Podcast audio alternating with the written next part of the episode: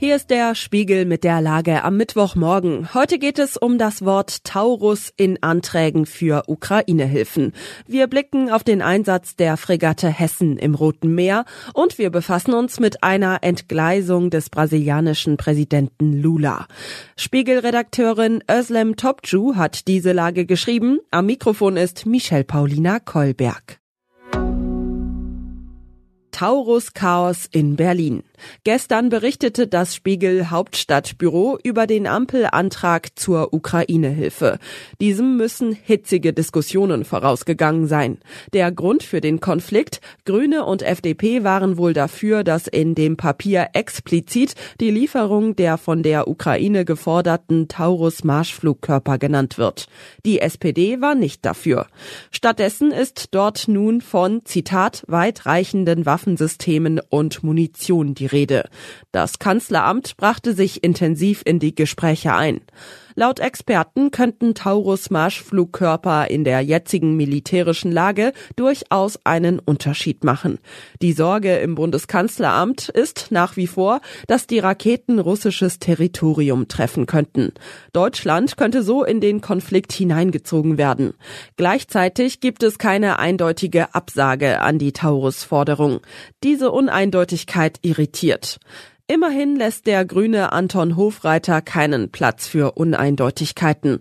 Er sagte zuletzt, Zitat, ist doch vollkommen klar, dass unsere Formulierung auf ein Waffensystem abzielt, den Taurus.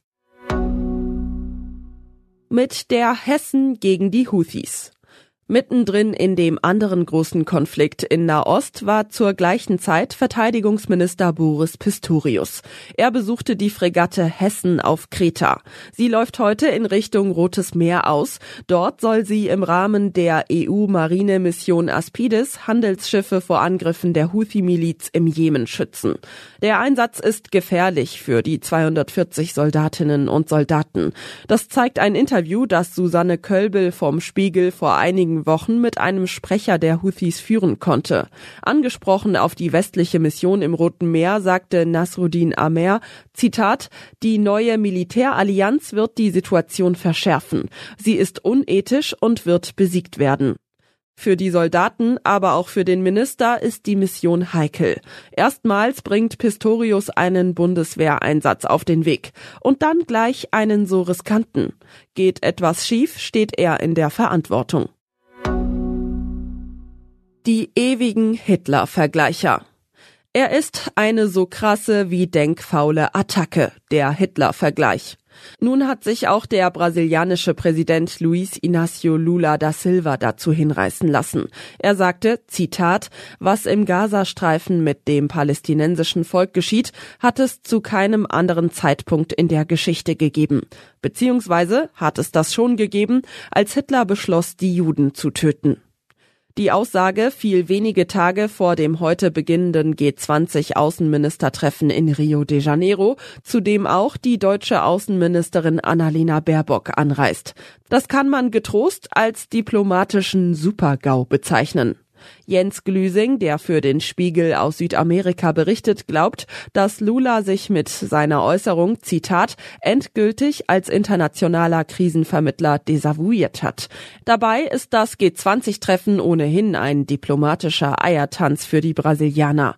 Schließlich reisen sowohl der US-Außenminister Anthony Blinken als auch sein russischer Amtskollege Sergei Lavrov an. Was sonst noch wichtig ist. Bei Fox News hat Donald Trump über den Fall Nawalny gesprochen. Der Auftritt geriet zur Ego-Show mit teils haarsträubenden Vergleichen.